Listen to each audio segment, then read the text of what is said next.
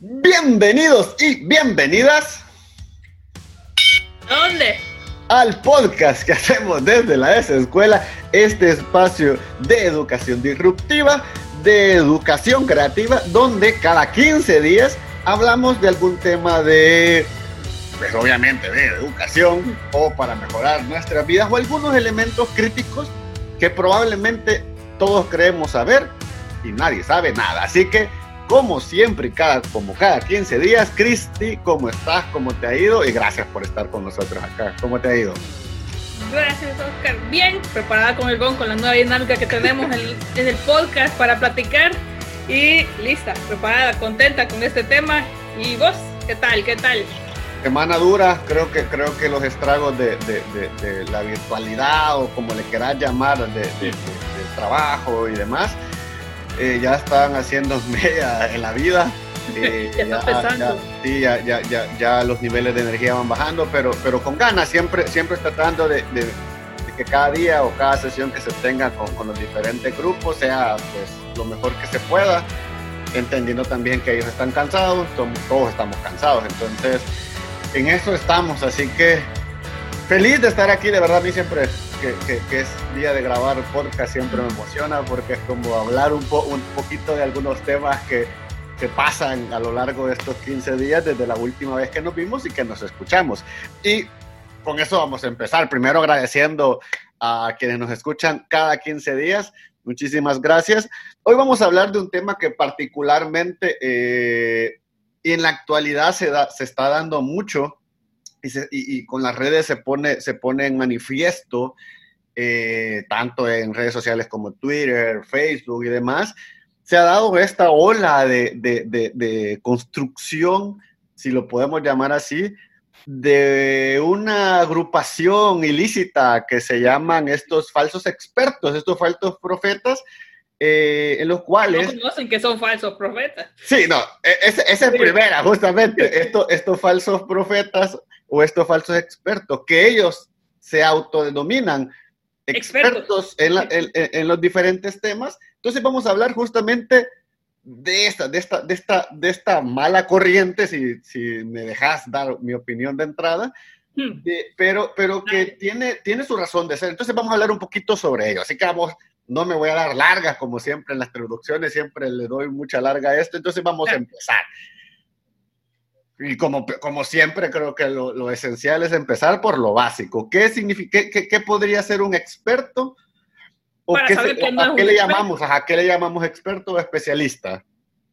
A la persona a la que llamamos experto, según el diccionario, pero no digan, ah, ustedes lo determinaron. No, según el diccionario, es una persona Ajá. que es muy hábil o que tiene una gran experiencia en un trabajo o una actividad. Y esta persona tiene mucho conocimiento en una materia o en un área, podemos decirlo. Entonces ya sabemos que si el experto es este, el no experto es el que no es ni hábil ni tiene la experiencia dentro de esta área, ni el conocimiento adecuado. Obviamente, y esta, esta, yo creo que esta palabra la, pode, la podemos agrupar o quizás analizar un poquito en términos de el exper la experiencia o el, o el, experto normalmente tiene un, un proceso educativo, eh, ya sea proceso educativo o una experiencia de, de, de, vida haciendo esta actividad, ¿va? porque uh -huh. ambas no excluyen de las otras, pero puedes tener experiencia académica y experiencia de la vida, laboral, perdón, desarrollando esta actividad o experiencia nada más eh, realizando esta actividad. O sea, la has hecho como 400 mil veces a lo largo de tu vida sí, y obviamente eso te hace especialista. Probablemente no experto porque Exacto. Hay ciertos elementos de la parte académica, de la parte de, la parte de, de, autoaprendizaje y autodidacta a, nivel de, construcción del aprendizaje que te, te, te ayuda a desarrollar mejor esta tarea. Y obviamente hay una parte de competencias específicas eh, que obviamente va a depender mucho de, de, del individuo que esté realizando esa actividad para poderse decir experto. Por ejemplo, si hay, si hay un científico que habla qué sé yo, de las estrellas, obviamente va a tener experiencia académica, porque ha estudiado sobre las estrellas, ha, ha tenido experiencia laboral y ha, y ha hecho ha desarrollado investigaciones sobre el tema, ha profundizado sobre el tema, y obviamente tiene ciertas competencias para manejar ese tipo de información. Y obviamente le gusta ese tipo de, porque, porque muchos de estos expertos son especialistas en sus áreas. O sea, no es alguien que, se, que es un todólogo. Aquí, primero, que no deberíamos de hablar de todólogo porque no debería existir esos términos, sino que son básicamente, ajá, o sea, básicamente alguien que ha hecho, se ha especializado en un área, o sea, es experto en, en esa área porque tiene un background alrededor de esto o unos antecedentes alrededor de esto que, que, que sus criterios están enriquecidos por esto. Entonces, pasemos a saber qué es lo que ha permitido a los malos expertos o a los impostores. Impostores, hoy que está, hoy que, hoy que está el, el Among Us puede ser el impostor, me parece, el impostor. Sí, ¿qué les ha concedido? Realmente, como vos dijiste al principio, es la tecnología la que nos ha permitido tener acceso a conocer más información de otros y compartir más información nuestra. Pero eso no quiere decirte que... Algo súper bueno. Todo lo que subamos sea materia de estudio. y de... Sí, justa. No, y, no todo, o sea, no todo aquel que, que, que venga a hablar sobre el tema solo por hablar del tema te, te, te hace experto. y esa es la base, por ejemplo, de redes sociales como Twitter, que son opiniones. Y si vos las tratas, ya lo hemos hablado, si vos las tratas como opiniones, está bien, pero hay una gran diferencia que venga un experto con su criterio profesional, sumado a lo que hemos hablado de experiencia laboral y competencias y demás, y te dé un criterio, te dé una perspectiva analítica de, de, de, algún tema en específico. Que no te guste, bueno, eso ya es otra cosa porque si es un criterio está basado en cierta ciencia y la ciencia también se puede equivocar. Te da gente, genera perspectiva, te genera este, este diálogo. Pero el problema, creo yo, ¿sabes? Es que eh, aquí hay una mezcla de un montón de cosas. Una es que la apertura de la, de, de, del Internet, de las redes sociales y esta apertura al conocimiento también, uh, de alguna otra manera, eh, yo le llamo el fenómeno cursera. ¿Por qué? Eh, te, ponen a disposición un montón de cursos, un montón de, de, diplomados, un montón de, de, elementos para aprender, que a mí de verdad me parece fantástico, increíble poder, poder especializarse en alguna actividad o hacer, una, hacer un curso específico de algo que, que, antes probablemente te costaba una vida, tenías que viajar, era complicado. Tenías que viajar, era costoso. pero en esta dimensión de, de tener tantas posibilidades, la gente eh, asume que haciendo estos cursos vos te, te convertís en experto. O sea, que es decir, sacas un curso de, de redes sociales como para entender eh, el manejo de tu empresa en redes sociales y de repente desacreditas el trabajo de alguien que es especialista y que tiene experiencia, o sea, que se ha formado para poder responder en estas áreas y vos por un curso que has hecho crees que ya puedes resolver todo y, realmente lo que te hace el curso es acercarte a cierto conocimiento específico y que te puede ayudar a poder dialogar con este experto. por ejemplo, lo hablamos en nuestra área, por ejemplo, eh, un montón de gente ahora ve en Pinterest los proyectos de diseño de interiores y demás, y muchos, muchos espacios de diseño de interiores en El Salvador son sacados exactamente de Pinterest. Entonces la gente dice, la foto. cualquiera puede diseñar. O sea, yo soy experto, eh, incluso profesionales en el campo que sacan sus proyectos de, de Pinterest. Cuando, y cuando uno llega y les explica el proceso analítico, conceptual, eh, lo que lleva, dice, pero ahí está en Pinterest, ¿para qué lo necesito? Sí, ¿para qué pierdo el tiempo? Y cuando... O también pasa valorando el trabajo. que sacan un curso y, y de verdad que, que, con esto no desacredito los cursos, pero debemos saber para qué nos va a servir tomar un curso. No es para hacerte experto en dos meses, o sea, imposible hacerte experto en dos meses, pero es básicamente tener este curso y decir, ah, por ejemplo, yo voy a sacar uno de matemática cuántica en dos meses. Y al tercer mes ya voy a venir hablando de que la matemática cuántica, o de física cuántica, o matemática compleja, entonces estoy inventando conceptos matemáticos, obviamente porque no soy matemático, y voy a venir y voy a hacer videos de YouTube y que no sé qué, que no sé cuándo, y que está bien. Pero está bien cuando, cuando, sabe, cuando querés compartir, querés difundir el conocimiento, no porque has tomado un curso fácil, que está bien, es una competencia específica que has adquirido, pero eso no te hace experto. Para nada, para nada. Y eso creo que es una cultura si llamémoslo, si lo, si lo, a mí me encanta ocupar el término cultura, pero, pero es un fenómeno que se ha dado mucho en los últimos 10 años. Es decir, sacas un curso y ya, ya prácticamente te pones en LinkedIn experto en energías renovables. O sea, yo, por ejemplo, tengo un curso de expertos en energías renovables y así se llama, así se llama y no, y no digo, soy experto en, no. Yo saqué un curso para entenderlas, me di cuenta que son complicadas, pero me sirve para dialogar con otro profesional. Yo tengo ahí algo que agregar. Agreguemos el gong a esta parte para decir, como vos decís, que realmente en dos meses no vamos a poder ser ese experto, la experiencia no se puede improvisar. No puedes venir y decir, ah, en base a lo que vi, yo ya sé qué hacer, ya sé cómo resolver. O sea, vas a tener una estrategia y todo, pero realmente no vas a tener todo lo que abarca realmente tener esa, esa experticia. Es que vos, vos podés resolver, pero no vas a resolver como un experto real.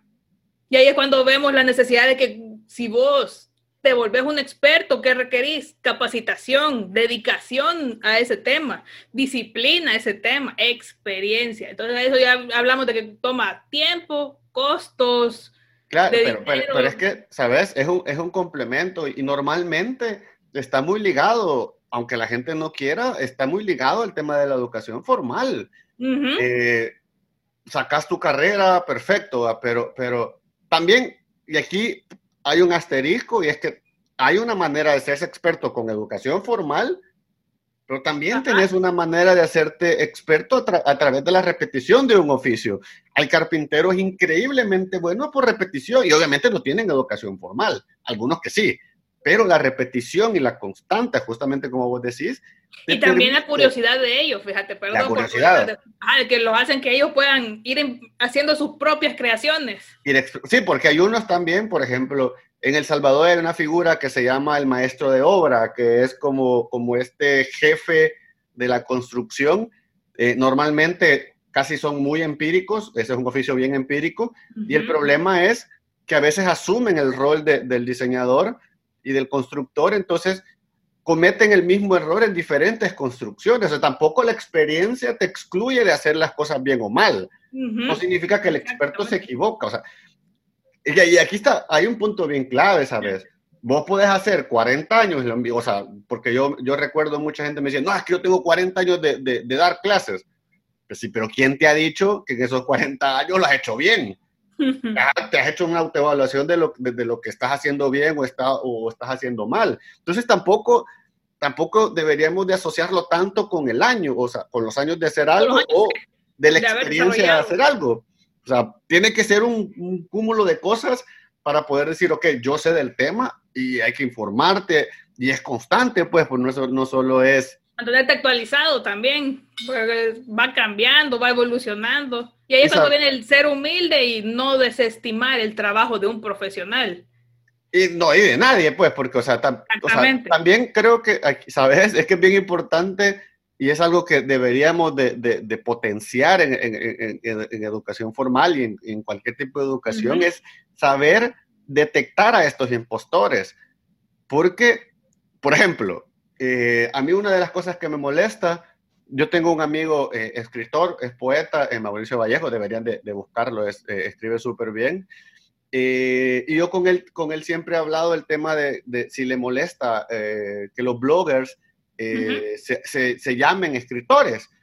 y él me dice, mira, es que son diferentes tipos de, de, de escritura. Ellos difunden información, o sea, es un artículo de opinión a diferencia de un escritor. Probablemente el, el término eh, sea bloguero, pero no, son, son un tipo de escritor, pero no el típico escritor que realiza eh, relatos mucho más complejos, pues entonces también la gente, la gente se, eh, y ese es otro tema que de verdad a mí me parece bien interesante, cómo les encantan las etiquetas. Soy blogger, soy youtuber, soy diseñador. nosotros también lo ocupamos y es que no es malo, pero asociar habilidades y asociar ser ciertas expertices a tu título no es tan, creo que, creo que desacredita un montón tus competencias, como que diga, ah, es que Oscar, educador, sí, soy educador, pero no, no, no, lo, no lo expreso eh, como un título que tiene que ir ligado a mi nombre, pues. Una etiqueta, o como la etiqueta, las, que tenemos costumbre en los países, como el nuestro, Salvador, de que, ah, yo no soy solo Cristina, yo soy la arquitecta Cristina. Cabal, o sea, tenemos que vivir que está bien, pues, siempre hay matices, pues, pero o sea, el problema creo que eh, radica en, en, utilizar un término cuando, ¿sabes? Por ejemplo, como que nosotros, digamos, somos escritores. Lo que hacemos es cada 15 días escribimos un artículo de opinión, a veces un artículo de investigación científica en nuestro blog de la esa escuela, pero eso no nos hace escritores. Hacemos videos de YouTube y eso no nos hace youtubers. Exactamente. Porque tampoco nos hace creadores de contenido. O sea, sí creamos el contenido, pero nosotros sabemos que tenemos un montón de problemas y un montón de elementos que podemos mejorar. Incluso el podcast como tal eh, tiene un montón de, situaciones que probablemente un experto en el tema nos podría ayudar. Obviamente, por condiciones económicas no lo tenemos todavía, pues, pero ese es otro punto. Entonces yo creo que, la, eh, sabes, las redes sociales eh, han generado esta, esta, esta exposición de un montón de gente que realmente no es experta, que pueda, sabes, tomar buenas fotos. Ah, cool. Pero nada más. Sí, no soy fotógrafo. No soy fotógrafo. O sea, es tu hobby. Es tu hobby, está bien, pues, pero no soy fotógrafo. O sea, por ejemplo, yo hago bici, hacemos bici eh, constantemente y eso no me hace ciclista. Exactamente. O sea, me hace alguien un amante del ciclismo, sí, me encanta. Pero para llegar a ser ciclista, me falta, me falta un montón. O sea, no soy experto en, el tema, pues, o sea, yo lo hago como hobby y está bien.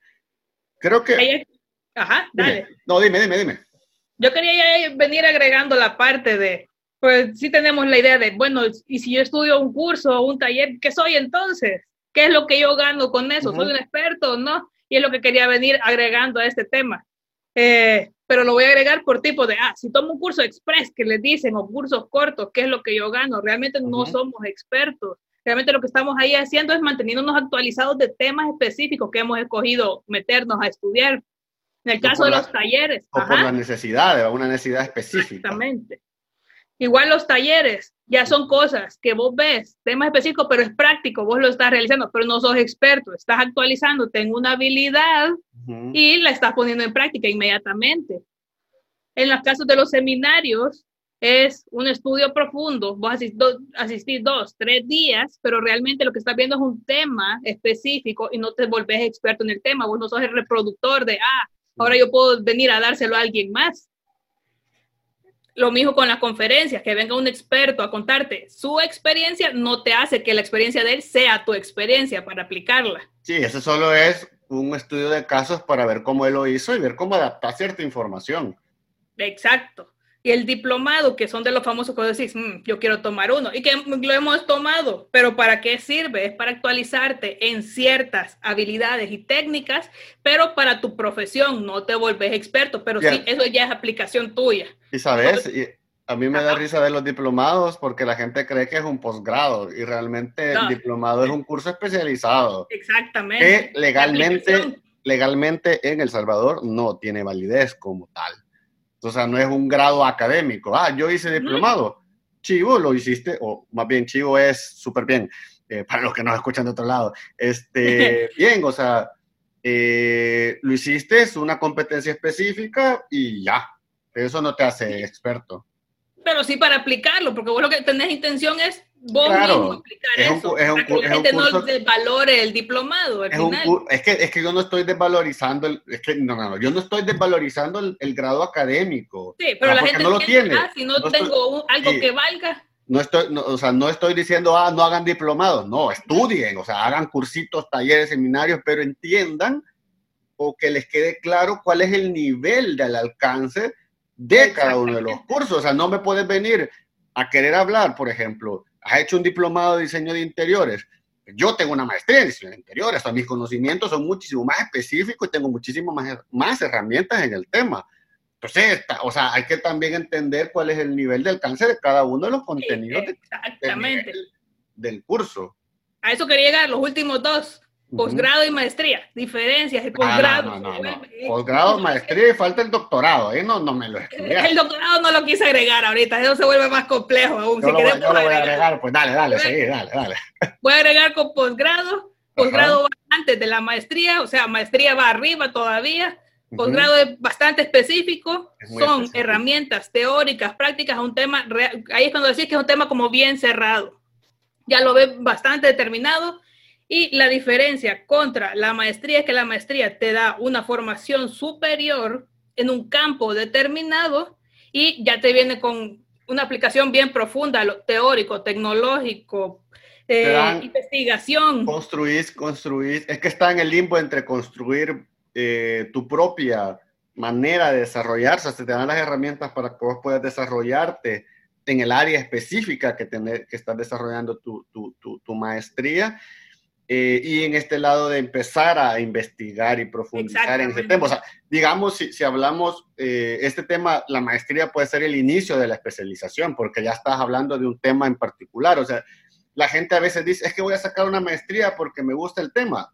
Es que debería ser de un tema primero que lo vas a utilizar en tu, en tu, en tu vida profesional, no solo porque tengas una maestría ya te ha cambiado en la vida, tampoco, eh, pero es especial, vas empezando tu camino de la especialidad, o sea, ya sos, por ejemplo, en mi caso, soy, fui graduado arquitecto eh, y soy especialista y, porque tengo experiencia muy profunda en interiores y en educación, probablemente más en educación. Por ejemplo, vos, arquitecta con maestría en BIM, o sea, es decir, tu experiencia, tu expertise y tu, y tu camino de la especialidad está en el desarrollo de proyectos BIM. También tenés la parte de iluminación. Entonces, vas orientando tu perfil a ser un todólogo de, ay, que hago de todo y que el arquitecto hace de todo, o todo, todo hace de todo, o todos...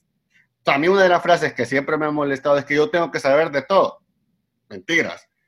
Tenés que saber lo que sea utilitario para tu profesión o para tu entorno o para tu contexto. Hay cosas que de verdad a mí no me interesan y ni las puedo Las puedo, las puedo conocer, sí, pero los dos minutos me van a olvidar. ¿Por qué? Porque no las utilizo. Tanto, también tu cabeza tiene, tiene cierto límite de información útil, pues. Entonces, eh, y terminando con el doctorado, el doctorado es el punto culmine. Bueno, está el postdoctorado que es más específico, pues llamarlo el doctorado. El doctorado es el punto culmine porque es cuando ya eh, esta, eh, esta construcción de la, del, de, de, la especialización o, la, o de, la, de la expertise llega a un desarrollo donde vos ya planteás propuestas, ya propones eh, elementos de, tu área específica. Entonces, eh, ¿necesitas este, todo este proceso? No necesariamente, puede ser increíblemente muy bueno generando experiencia e investigación a través de, de ser autodidacta pero hay ciertos recursos que, que el, el, intercambio con otros profesionales eh, y demás te puede ayudar a, a, construir eh, tu perfil de profesional experto en el área. Es una suma de un montón de cosas. Entonces, yo, ¿podemos terminar? Sí. ¿Cómo, cómo, cómo crees, entonces, si yo quisiera ser experto en el tema, cómo, cómo podría ser mi camino? ¿Cómo, cómo no? ¿Cómo, cómo lo pensás, cómo lo dimensionarías vos? Yo lo dimensiono como yo me he ido construyendo el conocimiento, no digo que soy experta, pero cómo me he ido acercando a ciertas eh, especificaciones de áreas, como vos decís, iluminación y BIM. Primero ha sido estudio, formación, académica, formal y la continua, porque hablemos de la continua como, ah, yo he ido a cursos que me han ido dando e, otras herramientas extra que no tenía. Especializándote, cabrón. Especializándome. La maestría que ya me llevó a un punto diferente de lo que conocía antes, pero ya lo había aplicado y me ayudó a facilitarme el conocimiento y desarrollo. Es que te ordena. Ajá, exactamente. Esa es la diferencia entre, entre no estar en la formal y hacerlo empíricamente, es que empíricamente probablemente aprendas el camino más largo. Sí. En la academia aprendes a tener varios caminos dependiendo del contexto. Entonces, hay más recursos. Y de ahí, finalmente, después de eso, seguir actualizándome, seguir aprendiendo, experiencia pero real tiene que ser, pero, es que tiene que ser específico porque aprender exactamente no, no, es abierta ah sino que es cabal hago pongámoslo a BIM estoy haciendo proyectos BIM y me relaciono acerca de eso y específicamente no me meto a, voy a hacer todo lo que se me ocurra. En BIM, sino que... la, la, la, especificación del tema es el importante, pues, o sea, porque, ¿sabes? O sea, y ese es un problema que, que, probablemente cuando, cuando estemos más jóvenes, cuando estamos más jóvenes tenemos, es que queremos aprender de todo y que, y que la información y el contenido, y, y, y está bien un periodo por, de exploración, de entender hacia dónde te puedes ir y hacia dónde no va. Pero hay un momento que tenés que decidir cuál es tu camino específico, o sea, decir, yo soy bueno en esto. A mí me preguntas, a mí me encanta la educación y yo sé que soy bueno. Y no lo digo yo, sino que lo dicen mis años de experiencia y los resultados que se han dado en cada uno de los grupos. O sea, los jóvenes me lo dicen. Yo solo estoy repitiendo lo que los jóvenes dicen. Yo entiendo que tengo que mejorar siempre, pero esas son las herramientas que me ha dado estudiar las maestrías, estudiar el posgrados, estudiar cursos, o sea, estar constantemente analizando, viendo videos de YouTube y demás, pero justamente como hemos hablado, o sea, eso, si solo está, o sea, dar clases y solo ver videos de YouTube, bajarte una guía y, y, decir que soy, un soy experto, no, sino que te, hay un proceso atrás de decir, soy experto, estoy en camino de ser un especialista en el área probablemente yo esté cerca de eso y probablemente el doctorado me ayude a decir, ok, soy experto en educación. ¿Por qué? Porque tengo la experiencia y tengo el proceso académico que me, que me acredite ese proceso y tengo eh, investigaciones formales sobre mi manera de pensar. Eh, la tesis de maestría que habla de, de, espacios creativos, de, o el doctorado que quiero profundizar en esta parte de, de generación de creatividad a través de otros medios. Entonces, te, da, te da cierto respaldo. Y obviamente todo lo que hacemos en la desescuela, todo lo que hacemos que hago en la universidad. Entonces, ¿sabes? Y quizás para, para, para, para dar mi conclusión del tema, es que tenemos que aprender primero a no desvalorizar el trabajo del, del, profesional académico con experiencia académica, eh, que sabe, que tiene experiencia laboral, tampoco desacreditar al experto a nivel de la experiencia, creo que ambos son eh, incluyentes y no son excluyentes, o sea, se pueden convivir y pueden hacer un buen equipo porque obviamente hay ciertas experiencias que, que, el otro ya vivió y el otro puede aprender más rápido, porque eso sí te da la academia, que puedes reaccionar muchísimo más rápido, eh, porque te da te, la cabeza, los procesos mentales te, te, los aceleran. Obviamente depende del estudiante, ¿va? porque hay gente que ha estudiado y por gusto. Pero sí creo que tenemos que aprender a no darle valor a esta figura del influencer eh, que aconseja, que solo, solo difunde información y que está bien, pero no asumirlo como el experto en. O como la verdad que se está dando sobre el tema. Cabal, o sea, hay gente que probablemente no sea eh, lo más guapo para tener redes sociales o, o no tiene los 80 mil millones de, de, suscriptores, pero sí es experto en el tema y no, no podemos desacreditarlo en pro de darle voz a estos falsos expertos que no tienen experiencia y lo único que hacen es hacer un cursito corto y empezar a hablar de redes sociales. ¿Por qué? Porque ellos tienen los medios para poder compartir, pero tener los medios y compartir genera una responsabilidad fuerte que mucha gente no lo está tomando. Y a veces dan consejos en base a su propia experiencia y eso todos lo sabemos, o, todos los que tenemos tiempo en, haciendo alguna, alguna acción, es que vos como profesional das criterios, das herramientas para, para que, para que la circunstancia o el tema que se hable se adapte al contexto de cada uno. No, yo no le puedo decir a alguien, mira, eh, estudié en tal universidad porque súper bien. No, yo digo, mira, yo estudié ahí, mi experiencia fue esta la tuya puede ser una experiencia mala.